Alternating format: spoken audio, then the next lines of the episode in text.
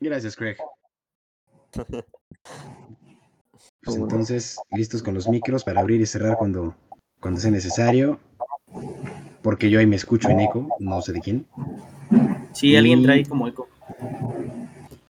Sí, sí, sí. Si se pueden poner audífonos mejor, amigos. Creo que ya no hay eco. Ya, ya no hay. Bien, pues entonces. Va. Muy buenos días, buenas tardes, buenas noches o buenas madrugadas, donde sea y cuando sea que nos escuchen. Y bienvenidos sean a esta cuarta emisión del podcast de viernes por la tarde de Sociedad de Alumnos de la Escuela Bancaria y Comercial, desde la hermana República Democrática de Tlalnepantla, Estado de México. Es un verdadero placer estar de vuelta este año con este proyecto tan querido Espero de corazón que se encuentren lo mejor posible y le deseo a cualquier persona que escuche esto lo mejor para este año 2021 que ya está más que empezado. Gracias, gracias y muchas gracias por haberse unido de nuevo a esta emisión del podcast. El día de hoy tenemos unos integrantes nuevos para el Dream Team y un tema bastante bueno. Como siempre, gracias a nuestro extenso equipo de ocho camaradas, quienes trabajamos de madrugada con dos horas de sueño encima para llevarles a ustedes este podcast. Y bueno, permítanme presentarles al Dream Team de colaboradores del día de hoy. Tenemos a Jesús Torres. Hola a todos. A Hugo Galván. Hola, hola, bienvenidos. Alberto el Humilde Espinosa. Hello, amigos. Vane Delgadillo. ¿Qué onda? ¿Cómo están? El querido César Castro. Qué gusto estar de vuelta con ustedes. Y su servilleta Ferizonza. Y bueno, mis amigos, sin más rollo, comencemos. La verdad es que mm, nos tomó un tiempo decidir si íbamos a hacer un podcast relacionado al COVID o no, porque hay muchas cosas que se pueden decir. Se puede hablar del aspecto médico, de medidas de prevención, se puede hablar de muchas cosas. Pero la verdad es que creo que es algo que en el fondo ya teníamos tan... Eh, nos había hartado, nos había cansado, queríamos tratar de hacer algo distinto. Sin embargo, ya comenzó el periodo de vacunación, ya la velocidad, y eso, eso es un tema. Pero ya empezamos a vacunar, eh, tanto en México como en otras partes del mundo que van mucho más avanzados que acá. Y creemos que es momento de ya hacer un podcast eh, en referencia a cómo creemos, porque esto nada más es una predicción que vamos a hacer aquí cada uno según eh, lo que pensemos, pero creo que ya es momento de hacer un podcast que hable de cómo creemos que va a ser el regreso durante y después del COVID. Con durante me refiero a ya en unos pocos meses, cuando la vacuna eh, haya llegado a más personas en México y ya podamos empezar a hacer actividades que hoy suenan casi imposibles ese, digamos, es la etapa del durante. Y el después de, del cobicho eh, será ya cuando podamos decir que la mayoría de la población está vacunada. Y la, la verdad es que hay bastantes temas que se pueden eh, tratar respecto a esto. Yo creo que el primero es directamente, pues yo creo que una de las cosas que más nos afecta, que es la escuela. Ustedes, amigos, ¿Cómo se imaginan que vaya a ser nuestro regreso a la escuela? ¿En fechas, en modos, en formas? ¿Cómo creen que sea? Pues vale, yo pues. Creo que, eh, ah, no, date, date, date. Ah, bueno, no. Este, yo creo que eh, vamos a tener un regreso más o menos este, mixto, algo medio híbrido, este, combinando entre este, algunas personas todavía en línea, otras personas en, ya en presencial, este, y pues no sé si regresemos el próximo semestre ya con este nuevo sistema híbrido, pero yo creo que sería como lo más fácil para esperar, ¿no? Ya que, este, pues como comentaba, ya nos estamos vacunando, ya estamos avanzando. Ahora sí que ya estamos en la recta final de, de esta pandemia. Sí, como Fer dice, yo también creo que y espero que sea mixto ya, por lo menos ya a partir de verano, y pues regresar ya bien, bien hasta 2022. Claro, o sea, lo que dicen, yo, sin embargo, pienso que más o menos por agosto de este mismo año podríamos estar regresando como que esta modalidad mixta de la que están hablando. Máximo el próximo año, en febrero. En febrero regresamos, ¿no? En febrero de 2022 sería como que lo máximo que yo le, que yo le apuesto. Pero sí, yo creo que sería una muy mala idea que regresáramos todos así juntitos. Entonces, sí, yo, yo le he puesto más a una modalidad mixta.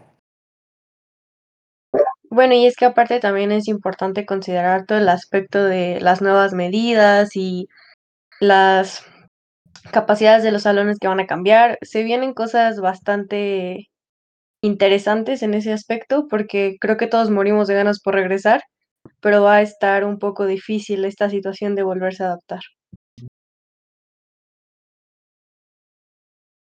Me parece muy cierto lo que dicen, sobre todo lo que dice Vane.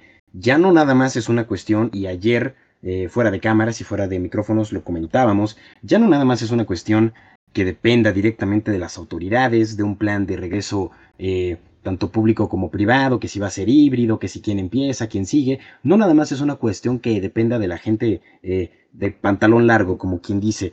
También es una cuestión que nos toca a nosotros porque eh, habrán unos que estemos más tranquilos y habrán otros que no lo estén y que cause verdadero pánico estar en un lugar cerrado con 10 personas o ir a Superama. Entonces, eh, pues no nada más es una cuestión que le toca a las autoridades, como Vane bien dice, sino que también nosotros tendremos que volver a adaptarnos, porque, fíjate, lo que son las cosas, no había pensado.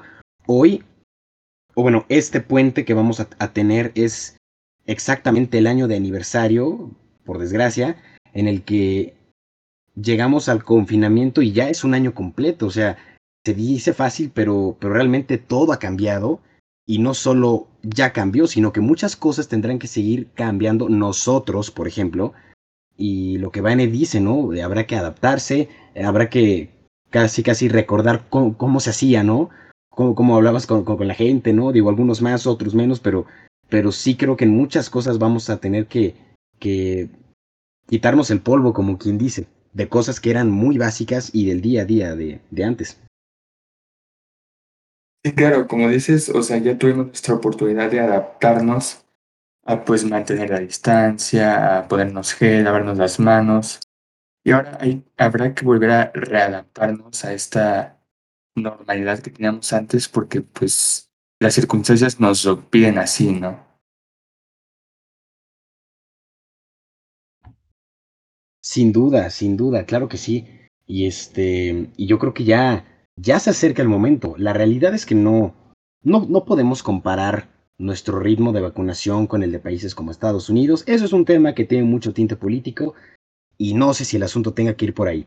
Pero la verdad es que ya muchos países están avanzados y nosotros, eh, aunque vamos paso a pasito, también eh, lo hablábamos ayer, pareciera, o bueno, hubiera parecido hace unos meses que el regreso estaba, estaba muy, muy lejos en el horizonte y sin que esto vaya a ser ya una co cosa de que mañana se arregla y mañana queda todo listo, la realidad es que cada vez falta menos.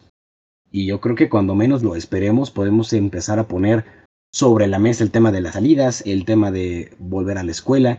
En lo personal creo que va a ser un regreso híbrido muy escalonado.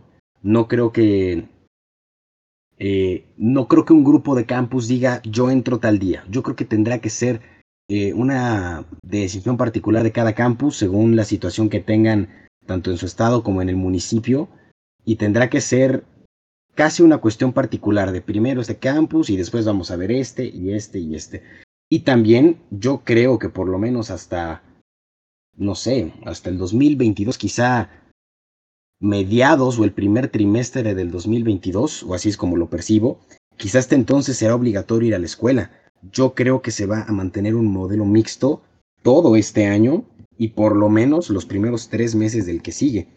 Porque también el hecho de que se abra la escuela no significa que todos tengamos que ir. Habrá quienes tengan un verdadero pavor, justificado o no, y, no quieran poner un pie ahí, eh, no quieran poner un pie ahí. Entonces, yo creo que también será una cuestión de elección, por lo menos este año y la mitad del que sigue. Estaría bien dejar eso como que a la libertad del alumno y del profesor también. Porque como dices, o sea, hay gente que sí lo toma un poco más con temor, ¿no? O sea, y claramente justificado. Es, este, bastante difícil ir a lugares en los que ya hay una gran cantidad de gente.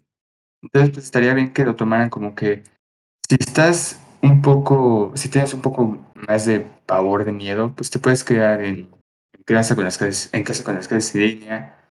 Y si no, pues puedes ir a la clase, o sea, no va a haber tanta gente, vamos a estar revisando escalonadamente, porque pues yo creo que es el mejor curso de acción, ¿no? O sea, como decía antes, no creo que sea buena idea que ya todos al, a la escuela de repente. Sí, claro, va a haber, va a haber muchos que, pues que sí, como dicen ustedes, no van a querer ni tocar ni pisar la escuela, pero pues también va a haber muchos que, pues que ya, mucha nostalgia, ya mucho tiempo de estar aquí en Zoom clases y pues se van a morir por ir a la escuela, ¿no? Que sea una vez a la semana o dos. Sí, como comentábamos, o sea, hay, personas que, por ejemplo, las que ya les dio y se curaron y la sufrieron durísimo, obviamente van a entrar hasta con más cautela, ¿no? Como cuando vas metiendo el pie en la alberca, poquito a poquito vas viendo, porque pues ya viste lo que es sufrirle.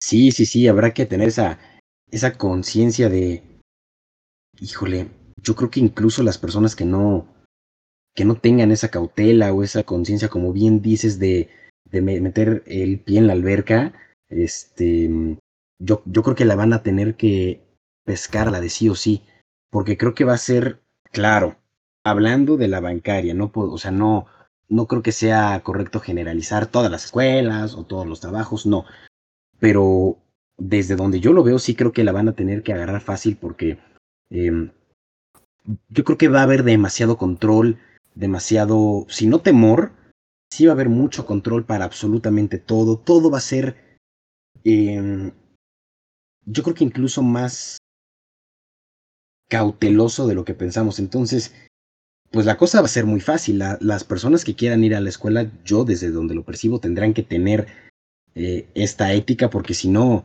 no van a tener un lugar. O sea, así como tocó adaptarse o morir para entrar al confinamiento, lo mismo se, se, tendrá que hacer para desconfinarnos.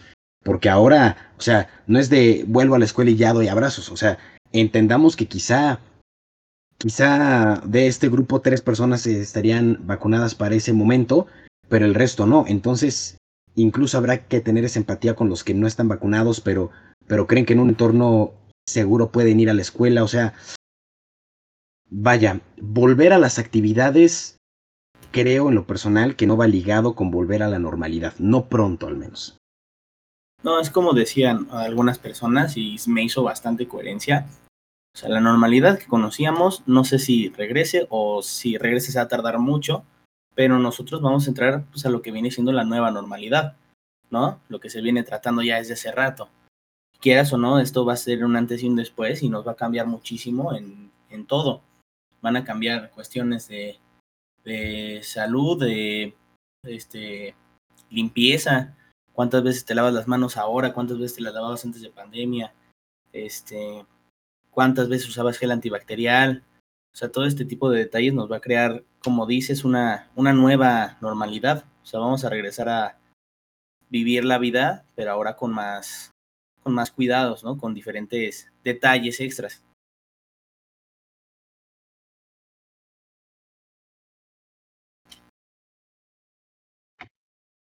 Sí, mi Fer, sí, sí, sí.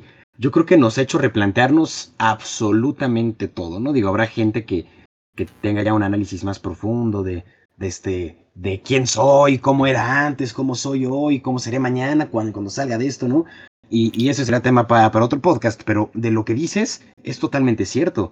Yo creo que a muchos o a la mayoría nos ha hecho replantearnos actitudes del día a día que eran eh, eh, tan normalizadas y que hoy serían impensables, ¿no? Ayer hablábamos de cómo es posible que, que, se jugara beer pong con una corcholata, con una pelota, incluso con una colilla de cigarro.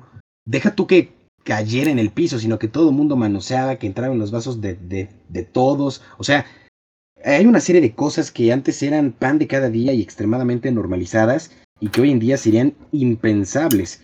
Quizá muchas de, o, o algunas de ellas, vuelvan a ser como eran antes. Eh, una vez también que se tenga la información, ¿no? Porque pues también entendamos que no todos los gérmenes, y no soy médico, pero pues así es, ¿no?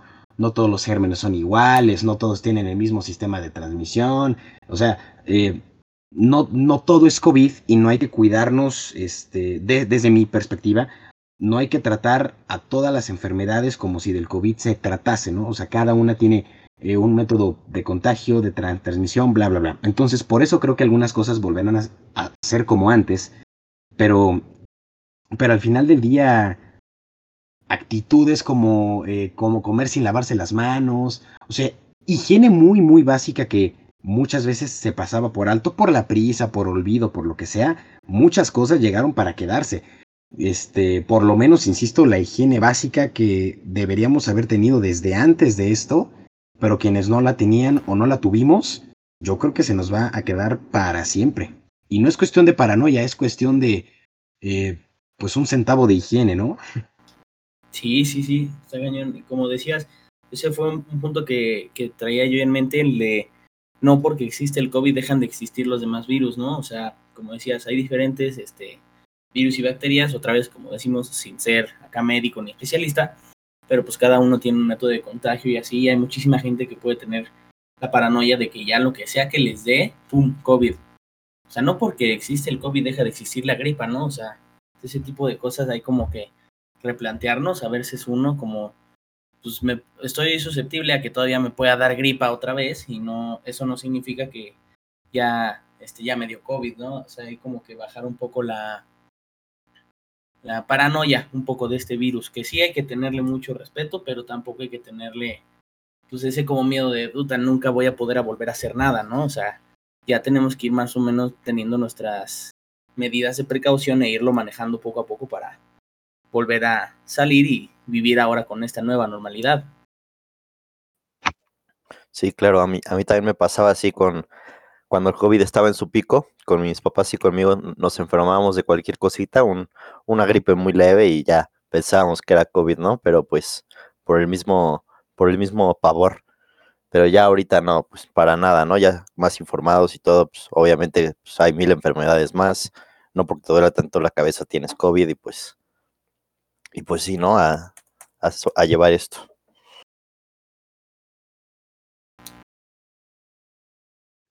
Sí, claro, además eh, hablas de un, de un tema importantísimo que es el temor, el, el, el pavor. Esta situación ha puesto a prueba, eh, yo creo que ha sacado lo mejor y lo peor de nosotros. Nos ha puesto a prueba porque desde una perspectiva muy personal y sin meterme mucho más en el tema, el miedo que existe es, es, híjole, ¿cómo lo digo? Es lo que está haciendo que mucha gente, vaya, es el motor de la gente para actuar. Entonces, como la gente, muchos actúan o actuamos con miedo, eh, no lo sé, es un sentimiento horrible estar con la paranoia, porque además no sabes, o sea, a este virus, como muchas otras cosas, yo pienso que se le va a ganar con información. Pero entre que se busca una fuente de información confiable, entre que si las hay, que si no las hay, mucha gente prefiere hacer de más pensando que donde están apretando y que las medidas que están tomando las van a, salvar y quizá no hacen la diferencia. Ejemplo, eh, cuando hay semáforo rojo mi mamá no va a trabajar, pero cuando el semáforo baja, muy probablemente, como ya pasó, eh, la van a volver a llamar a la oficina y ella va a estar ahí, ¿no? Si tú quieres, en su cubículo este, privado, eh, con otras 10 personas en la oficina entera, o sea, con cuidados. Pero me platicaba mi mamá que cuando una persona entraba a su oficina, ella, cuando salía, regaba Lysol por toda la habitación. Y le digo yo que al final del día, a veces donde uno cree que aprieta, ahí es donde está la salvación, sin saber, sin saber que donde estás aflojando y crees que no pasa nada, ahí es donde está la cosa, ¿no? echar Lyson en el ambiente, insisto, sin clavarme mucho en el tema médico ni nada, eh, no sirve. Lysol no va a capturar eh, las, las, partículas de COVID en el aire las mata, no. O sea, Lysol es para que lo pongas en una superficie, des tiempo a que actúe, le pases un paño y tan tan, ¿no? Pero entre esa desinformación que, que, que tenemos, muy alimentada por el miedo, yo creo que eh, la gente a veces va al súper y y puedes salir con, una crisis o La gente de, de, plano tiene miedo de ver a su abuelita desde la ventana porque, porque si le paso el COVID, o, sea, y finalmente ya después de un año creo que hemos aprendido bastante, creo que ya hay mucha más información, ya también en general y solo en general, tenemos ya un poquito más ese gramo de que ya sabemos o creemos saber por dónde va la cosa, qué se puede hacer, qué no, pero en general sigue habiendo muchísimo miedo a partir de una desinformación impresionante. Sí, sí, sí, qué gracioso que me digas eso del ISOL, porque mi hermana hace lo mismo. Yo, pues bueno, a mí me mandan por todo, ¿no? De que a la farmacia, de que por algo, de que a dejar un paquete. Y pues cuando tengo que acompañar a mi hermana, igual, de que me bajo al banco, saco un dinero, me entro al carro y la ISOL por, por todo el carro, ¿no? No, me fumigan ahí. Y además acabas con un pasón de Lysol, mano. Terrible, terrible, terrible. Es, sí, no, no, mil estornudos. Y además, yo creo que ha sido parte de la evolución, ¿no? Porque al principio yo recuerdo que no había Lysol. Entonces la gente desinfectábamos con lo primero que hubiera, ¿no? Que si cloro es el otro, que por mucho que hubiera sido muy eficaz el cloro, la verdad, prefiero echarme un pasón de Lysol que un pasón de cloro, porque era un olor. No, no, no insoportable, insoportable. Digo, un día dos, como sea, ¿no? Pero después la casa parecía, este, alberca techada, ¿no? Estaba cloro donde fuera, hacer una cosa terrible. Sí, me imagino. Sí, ahorita que Pero bueno, pues, cloros es otra que se sacan, han sacado otra, según esto, mil remedios. Ahorita acordándome del, ¿cómo se llama? El eh, oxígeno de cloro, no, había uno que se lo estaban tomando. No. que era Sí, sí, realmente sí, el- cloro. el dióxido de Ah, cloro, creo. El dióxido de cloro, ese. Es como, ¿cómo crees que te vas a tomar lo que sea que tenga cloro? O sea, ¿en qué momento fue, sabes qué? La desesperación es tal, si le doy un trago acá al, dióxido de cloro, pues qué, me va a sanar, yo creo. Yo creo que por pura lógica, o sea, toda tu vida te han dicho que el cloro es venenoso. O sea, claro, a lo mejor lo del dióxido de, de cloro no es tan este, dañino, no te hace daño luego, luego como el cloro normal, pero sí a la larga te va a terminar este, fastidiando ahí una que otra cosa, ¿no? O sea, con esto se han intentado Lo que sacar dijo, mil remedios. lo que, que dijo Carmen, ¿no? O sea, como, ¿por qué lo harías? O sea, y además, digo, yo conozco un doctor, eh, naturalmente no lo voy a quemar ni nada, ¿no? Pero yo conozco un doctor, pues, de calibre, respetado. Si tú quieres que no tiene nada que ver eh, con una, o sea, no es infectólogo ni nada por el estilo, pero es un cuate que sabe. Y yo escuché que este doctor estaba tomando él y todos en su casa dióxido de cloro. Y dije, necesito saber por qué un profesional de la salud diría, yo lo estoy tomando, mi esposa y mis hijos también. Y la respuesta fue, de morirme de COVID ahorita a morirme del hígado en 20 años, prefiero morirme del, hígado en 20 años. Y le respondía yo, quizá algunos de ustedes sepan que acá, que acá en mi casa, pues se trabaja mucho el tema de los seguros y ese tipo de cosas. Y muchas aseguradoras, por no decir todas, ya están con una política que dice, si el enfermo está, eh, si el enfermo de COVID es, está en el hospital y se comprueba que ha estado tomando dióxido de cloro, eh, pensando en que no lo hubiera matado el dióxido de cloro con COVID casi casi al momento y que cayera con mosca, eh, si el enfermo de COVID toma dióxido de cloro y se comprueba, en ese momento la póliza de vida se ve sumamente afectada. Cada aseguradora sabrá qué tanto, pero se ve afectada instantáneamente. Entonces también te pones a pensar qué tanto vale, tanto en términos de la vida misma como en términos monetarios, en caso de un seguro, qué tanto vale gastar en un remedio básicamente eh, casero y estúpido con, con total respeto. Eh, porque además escucho gente que se molesta, es que preguntan con coraje que por qué las autoridades no permiten hacer por lo menos exámenes para ver si, si es algo eficaz. Maestro, creo que es algo estúpido y lo dijo muy bien Fer. O sea, con todo respeto, es, es sabido, es lógico lo que pasa cuando tomas cloro. ¿Por qué alguien se tomaría la molestia de tan siquiera estudiarlo? Es que sí, sí es. O sea, esto ya es como. Ya desesperación, ya último recurso. puta, ¿Qué hago? ¿Qué hago? ¿Qué hago? Tragos de cloro, ¿no? Es como cuando te agarras y te haces buches con jabón para que no te cachen tus papás de que hueles a, a cerveza, así, o sea, sí, Cigarro. desesperado, eh, son patadas de ahogado ya. Y además es eso, nuevamente partiendo directamente del punto de la desinformación. Pero bueno, dejemos un poco el tema médico de lado y siguiendo con la línea de, de, de este regreso paulatino, escalonado, como le quieran llamar, eh, seguramente tenemos varios de la comunidad Lance que nos están escuchando, a quienes les mando un saludo.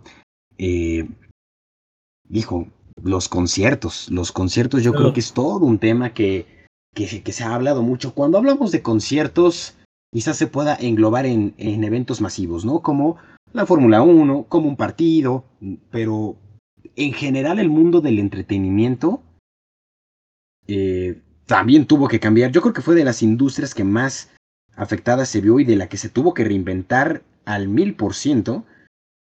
Eh, pero ahora que se abre la ventana de un regreso a la normalidad, eh, ¿cómo ven el regreso durante esta etapa de vacunación de COVID y posterior para el mundo del entretenimiento? Sí, yo, mira, yo ahorita siendo parte de la comunidad Lance, este, eh, ha, estado, ha sido muy interesante ver cómo están cambiando todo para seguir sacándolo este, adelante todo este tipo de eventos porque pues como sabemos este, es necesaria la asistencia de muchísima gente para todo este tipo de eventos. Eh, y pues es justamente el punto uno que no se debe hacer ahorita con pandemia. Entonces mucha gente se ha visto muy creativa. Han habido muchos este, conciertos que me he tenido que ver por diferentes materias eh, y tengo ahorita dos ejemplos, por ejemplo, los premios Elliot fueron el año pasado, no me acuerdo por qué mes, este, fueron completamente en línea, unos pocos invitados iban este, en presencial y muchos otros que recibían sus premios también estaban desde su casa y hacían videollamada, este, todo en vivo, ¿no? Y también vi otro, este, ese me dio muchísimo curiosidad, este, el, un concierto de los Jonas Brothers que dieron en, en YouTube. Ese no fue en vivo, pero a la vez sí, estuvo muy raro. o sea, ya estaba grabado las canciones que iban tocando, pero este, la gente iba interactuando. O sea, como que iban este, dando en Twitter que pusieran el hashtag eh, de una canción y entre más tendencia fuera, era el clip de esa canción que iban a poner. O sea, como que adelantaron el concierto para después poner una grabación, pero de cierta manera sigues interactuando. O sea, sí, han tenido que sacar muchísimo su lado creativo, todos los, los involucrados en este mundo del entretenimiento, en los juegos, uh, todos los torneos, este, ha sido más sencillo ya que este, en videojuegos pues, en línea cada quien puede jugar desde su casa, pero ya estaban en crecimiento todo este tipo de eventos. Ya se estaba haciendo presencial, ya se estaba haciendo Voy. Este, hay 800 personas viéndonos. Este, tenemos a 5 y 5 integrantes adelante. O sea, ya se estaba haciendo eventos muy grandes y otra vez regresar a la casa es como es un sí, sí, de, sí como que te echa para abajo siendo parte de ese eh, mundo, pero pues demuestra que otra vez hay que sacar pues, la creatividad, ¿no? Y siempre estar innovando. Sí, lo que hace Fer, bueno, siendo un alumno de ANSE, yo también, eh, nos ha tocado ver muy de cerca cómo es que pues, nos ha afectado a la industria esta situación, ¿no? Y no solo los conciertos ni los espectáculos masivos, o sea, los deportes, los videojuegos, incluso el cine, el arte, la cultura, o sea, la están sufriendo demasiado. Y en cuestión de meses se han tenido que ir adaptando demasiado, o sea, pues el, más claro ejemplo son los conciertos en streaming, como, eh, bueno, ya viene la etapa de la premiación, de la, la etapa de las premiaciones, cómo se, cómo se está viendo que pues están las habilidades en sus casas, están recibiendo los, los premios en cámaras de Zoom, o sea, ese tipo de cosas. ¿Cómo se ve que ha tenido que evolucionar conforme la situación lo dictaba, ¿no? Y está muy interesante también.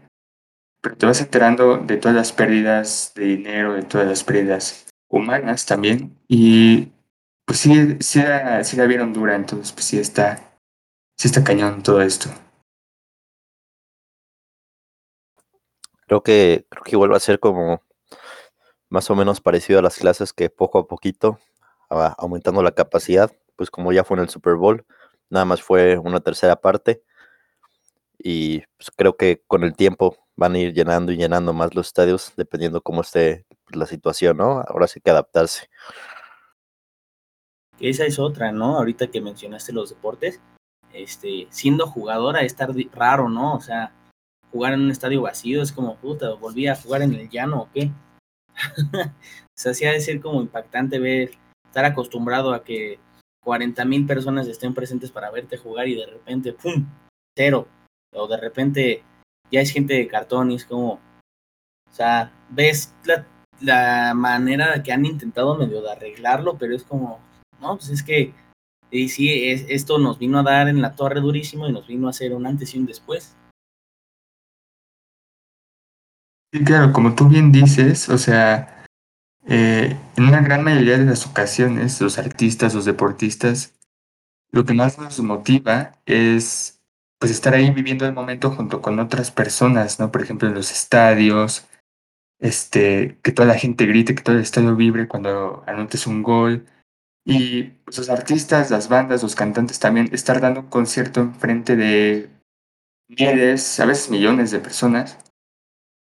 Y pues ahora en estos tiempos, pues sí, sí les afecta, aunque no lo crean, pues como dice Fer, eh, estar en un partido de fútbol o lo que sea, sí se ha de sentir como que muy diferente.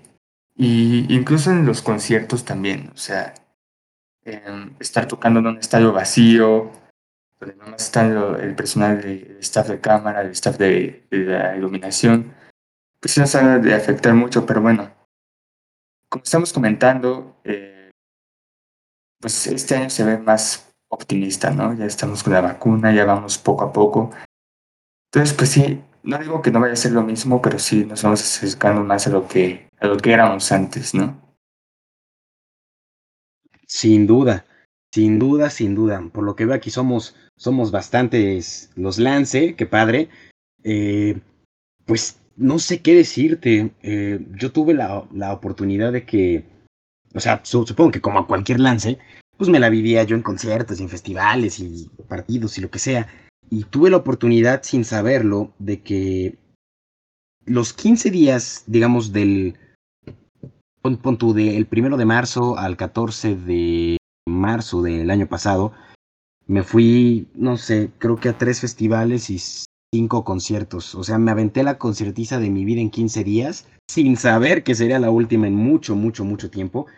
Y en esa conciertiza que me aventé, pues sí, como que ya más o menos veía yo venir este encierro, no a este nivel, por supuesto, pero ya veía venir pues un gran cambio y tratar de, de pues de trasladar esas imágenes que vi eh, en el concierto de Ghost, en el de Billy Joel, en el Vive Latino, etcétera, etcétera, ¿no? Con, con eh, varios festivales y conciertos, trasladar esas últimas imágenes que vi a lo que creo que puede ser el regreso es algo durísimo, durísimo, igual un estadio. Bien señalan, creo que es algo que afecta a propios y a extraños, tanto a los que antes iban a pagar el boleto y la pasaban bien y ese tipo de cosas como espectadores, también obviamente afecta al intérprete si se trata de un, eh, de un artista, o al deportista. O sea, sí, sí es un cambio durísimo. Yo me pongo a pensar qué se sentirá jugar en un estadio azteca con capacidad de más de 80 mil personas completamente vacío, o sea, debe ser algo rarísimo, o sea, de escuchar hasta la paloma que va pasando, ¿no? O sea, tiene que, ser una experiencia muy, muy rara. Y ahora que estábamos haciendo lo de las predicciones, en, en este campo de conciertos yo tuve la oportunidad de, pues de hablar, de interactuar, de escuchar una entrevista con, con el manager de Molotov, con Julio Arellano, y le preguntaban esto, ¿no? ¿Cómo ves tú, Julio, eh, el regreso del entretenimiento y de la música en México? Y él hablaba de muchas cosas. Creo que los artistas se tuvieron que reinventar.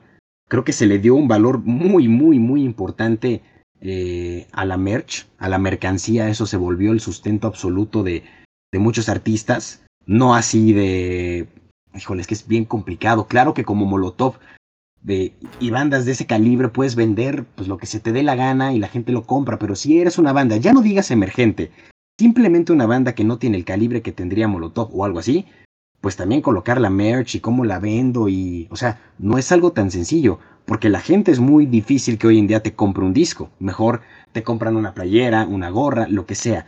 Entonces, yo creo que se le dio en su momento y se le sigue dando mucho valor agregado ahora a la merch. Creo que también fue una oportunidad para que se acercaran eh, los artistas con, con, la gente haciendo eh, conciertos con convivencias a precios muy accesibles, también entendiendo que se trata de algo virtual, pero es algo que antes no se daba. Entonces creo que dentro de todo eh, este encierro, creo que pues apoyó mucho los procesos creativos y también permitió que se acercara el artista a la gente. Y creo que justo ahí es a donde voy. Julio Arellano decía que, que él pensaba que el artista, sobre todo el artista, porque el promotor pues entiende que tiene que comer sí o sí, pero el artista, aunque también tiene que comer, en el ego pueden llegar a pensar cosas que, que, que no son propias de la situación. Este manager decía que él cree que van a tener que ser muy humildes los artistas de todo tipo, porque vamos a tener que entender que ningún artista, no importa cómo te llames, según él, eh, va a dar su primer show post pandémico en el Foro Sol, o en el Auditorio Nacional, o, o en el Palacio de los Deportes. O sea, para eso todavía falta. O al menos mm, falta para que sea como se hacía antes, ¿no? Con un lleno total y ese tipo de cosas. Entonces, durante van a tener que estarse presentando artistas importantes en, en, en venues, en lugares muy chiquitos, incluso aunque sean cerrados. Pero él comentaba que él ve un regreso eventual del entretenimiento en el modo que se ha hecho en México los últimos 40 años, que es este eh, pues concepto que es muy común ver en bardas así, de cena, mesa y baile, ¿no? En el que va un artista a X hotel y se venden boletos con una cena incluida y con un baile incluido, y ahí está el artista y canta. Entonces, lo que decía él, que también yo coincido bastante, es que muchos artistas tendrán que hacer eso o algo similar, ¿no? Donde el boleto se tenga que vender caro si es presencial, pero te permita otro tipo de convivencia y también se vendan muchos boletos más económicos eh, para la modalidad de streaming. Y yo creo que ese va a ser poco a poco el regreso paulatino, particularmente de los músicos. Eh, yo creo que falta un buen rato para que veamos un Foro Sol lleno, aunque sea al aire libre. Eh, yo creo que falta un buen rato para eso. También, eso es en cuanto, a la música, pero en cuanto a los deportes, yo creo que los deportes es una cuestión más sencilla. Sobre todo, eh, afortunadamente en México, digo, para la industria, somos mucho más un país de fútbol y de béisbol que de algo como básquetbol. Esto lo digo porque si fuera básquet sería jugar en, pues en algo como la Arena Ciudad de México, un recinto cerrado donde se recicle el aire que va pasando y eso es lo peor que se puede hacer ahorita. En cambio, eh, pues el deporte que más le gusta al mexicano que es el fútbol y el béisbol permite hacerlo en un espacio abierto y además con mucha frecuencia. Entonces va a ser, yo creo, va a ser muy fácil medir qué tanto es tantito y cómo se puede hacer porque los partidos son cada ocho días. Entonces, creo que poco a poco pueden ir metiendo gente, ver si la gente se puede comportar, en qué estadios sí, en qué estadios no. Creo que, creo que el regreso del fútbol en México se ve ya a la vuelta de la esquina. No como antes, no, no con la misma gente, como sea. Pero creo que, hablando en general, el regreso del, del deporte en México, insisto, particularmente fútbol y béisbol, yo creo que está aquí a la vuelta de la esquina. Y, y también creo que las condiciones, si la gente nos comportamos, pueden ser propicias, ¿no? Porque pues es un espacio abierto, no hay necesidad de que estés abrazando al tipo que tienes al lado que no conoces, entonces creo que también se presta para que sea un regreso rápido. Ya cuando hablamos de otro tipo de eventos deportivos que suceden una vez al año como Fórmula 1, ya ahí sí quién sabe, porque siempre es un lleno total, entonces ¿cómo vas a restringir eh, el acceso de los que ya compramos boleto? ¿Y cómo va a ser? Por mucho que sea un evento al aire libre, es un evento de tres días y de donde pues viene gente de todo el mundo. Entonces, ese tipo de eventos más grandes, más importantes que un simple partido de fútbol, creo que ahí es donde también eh, va a estar un grado de dificultad más importante. Afortunadamente, hablando, digo, de la Fórmula 1, pues falta, faltan muchos meses, ¿no? Está pensada para el último fin de semana de octubre, entonces pues aún hay bastante tiempo, pero creo que eventos grandes de ese estilo sí...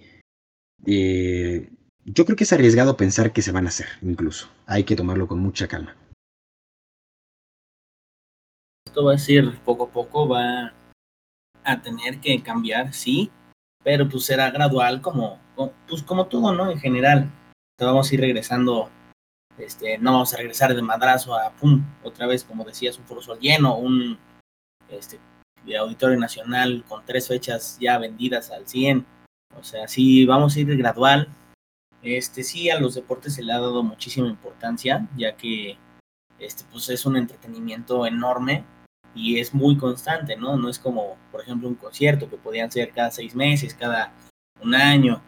Este, los deportes pues eran todo el tiempo, todo, todo el año, y es algo con lo que pues tenían que ver la manera de que se siguiera, ¿no? Y yo creo que, como dices, pues ya estamos a nada de que eso esté ya casi al 100% de su normalidad.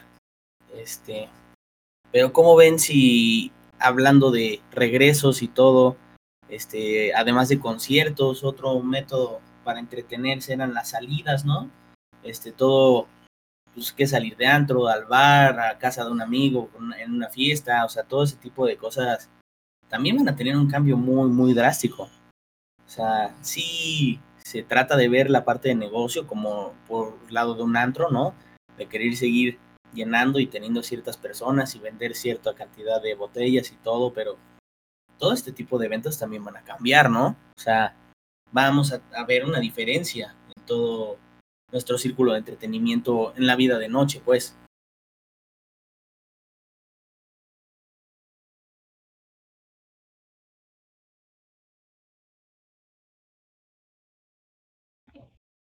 Sin duda, amigo. Sin duda, de verdad que sí. De verdad que sí. Y. Híjole, yo, yo creo que ahí va a ser más una cuestión de la moral de cada quien. Eh, cada quien sabrá dónde se mete, cada quien sabrá eh, dónde sí y dónde no. Porque cuando, cuando hablas de un concierto, a pesar de que obviamente tú tienes este poder de decidir si vas o no, igual un partido, pues la realidad es que se tratan de eventos, pues, eh, en su naturaleza más grande, tanto en más asistencia como en más capacidad para, para eh, albergar algo así, en diferencia obviamente a un antro y ese tipo de cosas. Eh, yo creo que eso va a depender mucho de la moral de cada quien y, de lo que cada quien considera o no pertinente. Eh, en lo personal yo creo que, o sea, yo por ejemplo, yo si no estoy vacunado, yo no me meto a un antro como el Yanis. Ni de chiste, ni de chiste, a un lugar cerrado ahorita, ah, incluso, incluso con capacidad reducida yo no entraba. Yo, yo no entraba porque, pues es para gozarse, no para sufrirse. Entonces, si hay gente que siente este temor cuando va cuando sale de, de, su casa, vaya a donde vaya, pues imagínate estar en un antro donde la vas a pasar bien, donde te vas a divertir. Pues imagínate estar con el miedo, con el es un lugar cerrado, esto el otro, y la bebida, y si esto el otro. O sea, si ya te cuidabas en el antro de varias cosas, ahora súmale la paranoia y el miedo de la situación con el COVID, la verdad yo no iría ahí. O sea, no tengo a qué pararme por ahí si no estoy vacunado, la neta. Por el contrario, sí. un lugar como una terraza, Igual si tú quieres en un concepto de antro, pero un lugar abierto, ahí ya cambia la cosa. Porque está la famosísima circulación de aire que todo mundo pedimos a gritos, ¿no? Tener cuidado si es un espacio cerrado, etcétera, etcétera. Entonces, si es una terraza, si es un espacio abierto, ahí sí cambia la cosa y ahí sí yo creo que, que puede tener mucho más jale. Yo lo percibo como un restaurante, amigo. O sea, a pesar de que los restaurantes están abiertos, tanto los que son eh, como terrazas y al aire libre, también están abiertos los que son como, un chilis, que pues están en una plaza cerrada. Y también la gente decide a dónde ir y a dónde no ir. Sin embargo, las veces que he salido sí se ve mucho la afluencia de la gente eh, en com com comparación en comparación de un lugar a otro, ¿no? O sea, yo, yo veo mucho más gente en un lugar abierto que en un lugar cerrado. Y yo creo que eso es lo que va a pasar con los antros. Eh, aquí la cosa es que no todos, o sea, la mayoría de los restaurantes pueden sacar la, las mesas, incluso a las banquetas, y comer en la calle. No importa si es un lugar super fifí o muy relax, lo pueden hacer, pero un antro no. Ahí es donde va a estar el asunto. Yo creo que los que, insisto, los que están al aire libre tienen chance, pero los que estén cerrados, creo que la tienen más difícil, más difícil y dependerá completamente de, de la moralidad de cada quien si va o no va. Sí, claro, como dices, o sea, ya dependerá de, pues, del juicio de cada quien, pero si, si hay personas que no, que no respetan a la novia de su amigo, de su amiga, van a estar respetando la sana distancia o las, las reglas de salubridad, pues también va a estar Claro. cañón. Pero, pues sí, como dices, o sea, una, las terrazas, lo que venga siendo aire libre, va a tener más oportunidad de volver a hacer. Pero, por ejemplo, un lugar como lo que sería un cantabar, donde todas las personas se paran al mismo lugar para cantar, el micrófono, quieras o no, se le escupe, este, y no tiene que ser a propósito, ¿no? Es sin querer, al hablar. Entonces, ese tipo de cosas, que lo agarren, que todos estén manoseando el, micrófono, la base del micrófono, eh, no sé, en diferentes lugares, este, la tablet con la que se pida la, la canción, o sea, en, o sea, nada más hablando de un lugar, hay muchísimas cosas que, que pues, tienen que manejarse diferente o cambiar. O sea, estoy hablando nomás del cantabar y se me están ocurriendo 20 cosas que, tiene, que van a tener que cambiar. También, este, otro problema es que ya lleva mucho tiempo este, todo este tipo de franquicias sin vender lo que vendían. O sea, ya hay muchísimos lugares que están cerrando por falta de ventas.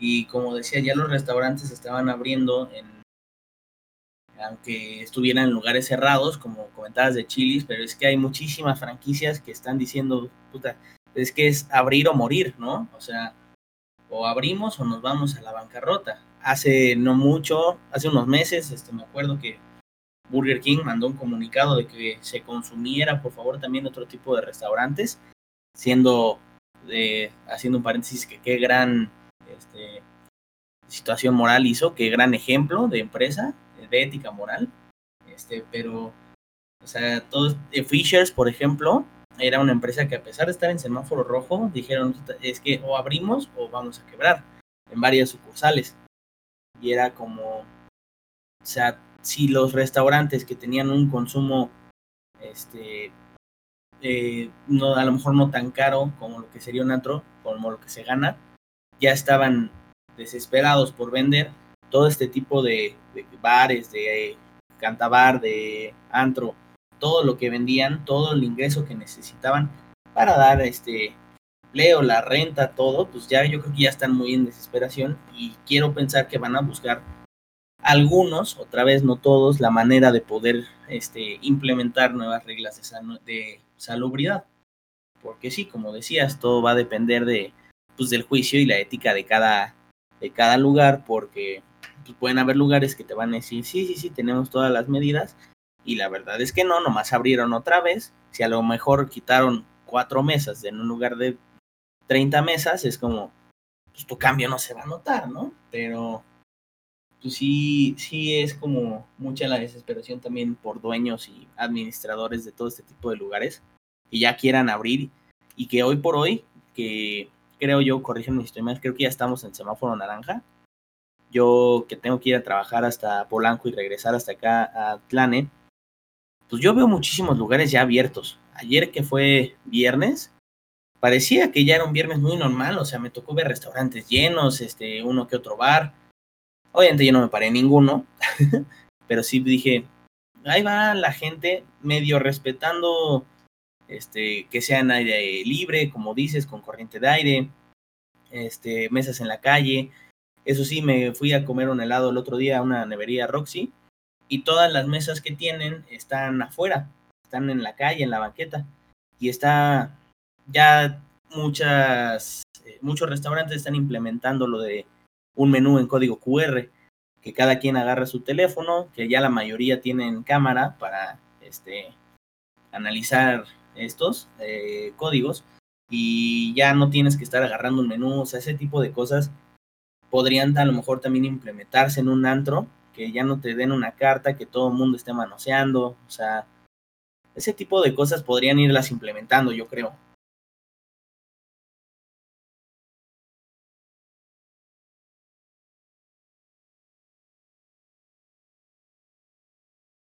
¡Producción! ¡Producción! ¡Producción! Vamos a ver, amigos. Fuera del podcast me caen de huevos. Ey,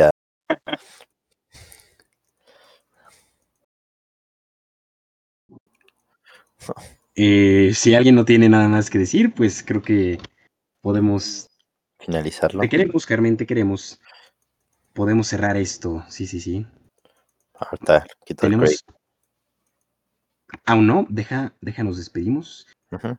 Ah, de hecho, usted despide, maestro. Usted empieza con la despedida. Ah, uh, sí, cierto. A ver. Em,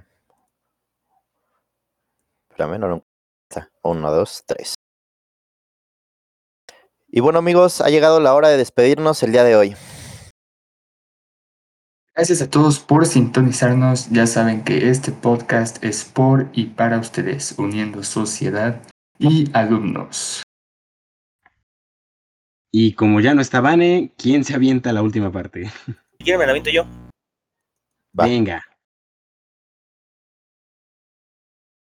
Gracias también al siempre presente Enrique Segoviano por su labor y a todas las personas que nos acompañaron y al equipo de Titanes de Conducción que nos acompañaron el día de hoy. No se les olvide que esto no es un adiós, sino un hasta luego. Amigos, pausa. ¿Escucharon bien a mi amigo Fer? No, se escuchó como. bzzz, Sí, como- eso sí bro, Punk, se Te echaste como Si tele, quieres- bro. Si quieres, échale de nuevo, Fer. ¿Ya escucha mejor? No, le enchufaste algo, güey. Suena como cuando está una bocina con un auxiliar sin conectar o un amplificador. A ver, ¿ya?